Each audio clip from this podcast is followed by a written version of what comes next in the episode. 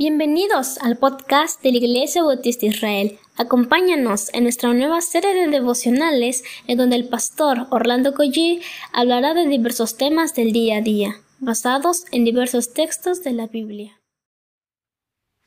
Muy buenos días queridos hermanos. ¿Qué les parece si comenzamos con una oración en este momento?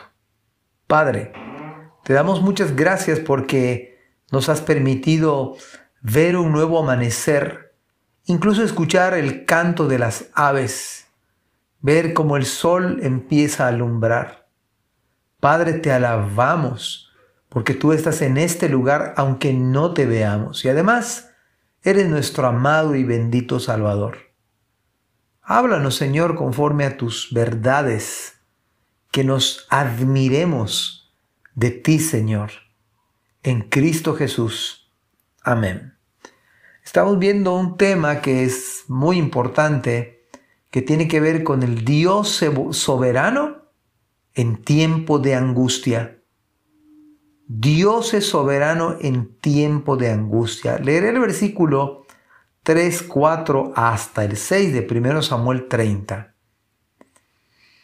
Vino pues David con los suyos a la ciudad, y he aquí que estaba quemada, y sus mujeres y sus hijos e hijas habían sido llevados cautivos. Entonces David y la gente que con él estaba alzaron su voz y lloraron, hasta que les faltaron las fuerzas para llorar. Las dos mujeres de David, Ainoam, Jezreelita y Abigail, la que fue mujer de Nabal el de Carmel, también eran cautivas. Y David se angustió mucho porque el pueblo hablaba de apedrearlo, pues todo el pueblo estaba en amargura de alma, cada uno por sus hijos y por sus hijas. Mas David se fortaleció en Jehová su Dios. Hermanos, el simple hecho de leer esto trae un alivio enorme a nuestra alma. Pero pensemos un momento en el impacto que debió ser de manera muy fuerte. El impacto fue brutal, permítame la expresión de esta palabra, más allá de las fuerzas del mismo rey David, cual golpe del Titanic contra el iceberg que guardaba el agua congelada que terminó en hundirlo Tal fue el impacto que tanto David como los hombres que con él estaban se sintieron más allá de estar devastados, lloraron hasta que las fuerzas le alcanzaron. Pero además el pasaje dice que David se angustió mucho, en demasía, algo que no estaba en su agenda, que no estaba preparado David emocionalmente, mentalmente pero esta angustia se debió en otro, por, por, además de que sus mujeres fueron llevadas y sus hijos, a que los hombres pensaron apedrear a aquel que era su líder, aquel que había matado al gigante. ¿Dónde había cavado esa proeza en ese momento en la mente de sus siervos? Aquel que había sido elegido por el Señor para sustituir al desobediente Saúl, al incrédulo Saúl. La amargura del alma es el resultado de una frustración total, una impotencia que rebasa lo ordinario debido a que sus familias habían sido ultrajadas. La aflicción es una, dijo Tomás Watson, la aflicción es una raíz amarga pero da un fruto dulce. Y esto en este sentido es esperanzador. Tocar la familia es algo que saca de lo normal a cualquier persona, aun siendo temeroso de Dios. Pero tenemos que recordar que Dios es soberano en medio de las angustias de esta vida, sobre todo ahora en la pandemia del COVID. ¿Quién estaba preparado? ¿Quién había previsto emocionalmente estar fuerte? ¿Quién había previsto en su cuenta del banco una emergencia sanitaria como esta? Aún los más pudientes y aún los más pobres, la vida de cada uno de nosotros más que nunca nos queda claro que depende de Dios. Es el Dios soberano en medio de la angustia, en medio del dolor, en medio del quebranto, Dios es soberano.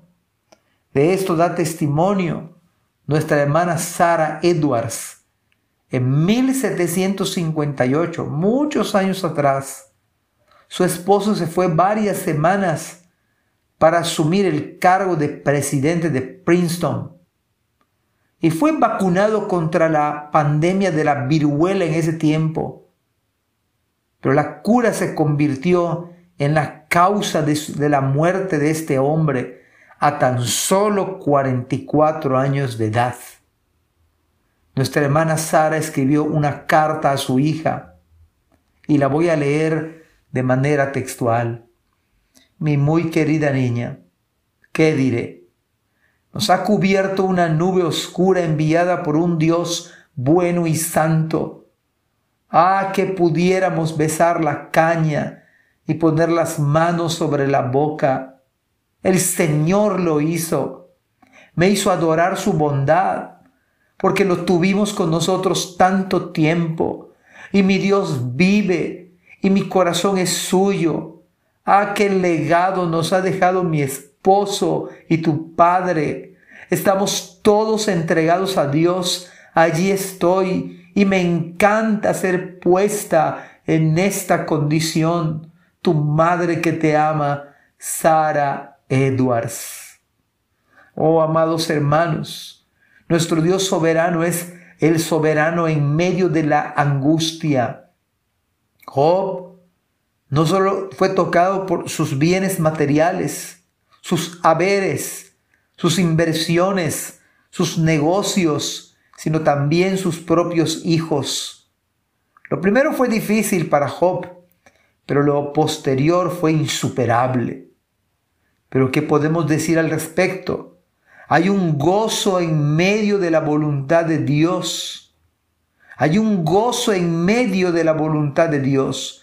No porque su voluntad esté libre de dificultades, dolores, lágrimas, sino porque en ese camino está la plenitud de conocer más de cerca la misma presencia de Dios. Pablo el apóstol Pablo había perdido toda esperanza de vida. Y David, David, el rey, estuvo a punto de morir por su propia gente, por sus propios aliados. Pero he aquí la clave. Dios le fortaleció. Esto marcó la diferencia para su vida. Por eso Pablo dice, por lo demás, hermanos míos, fortaleceos en el Señor y en el poder de su fuerza. Efesios 6:10. El salmista en el, en el número 56, versículo 3 dice, el día en que temo, yo en ti confío. Y quedémonos pensando en esta maravillosa frase de David, mas David se fortaleció en Jehová su Dios. Amados hermanos, no hay un plan B, no hay cinco pasos para superar la angustia.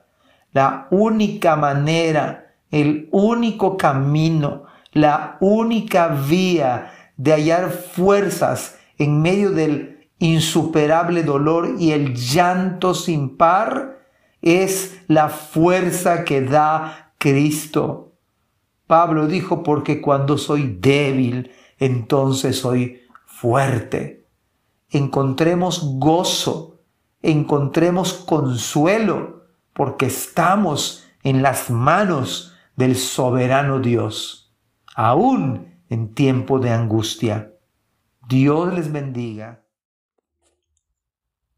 Gracias por escuchar este podcast. Te invitamos a compartirlo y a seguirnos en nuestras redes sociales para que no te pierdas el contenido que tenemos preparado para ti.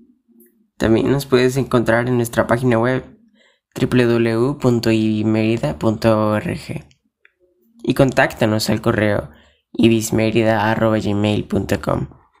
Gracias por acompañarnos. Hasta la próxima.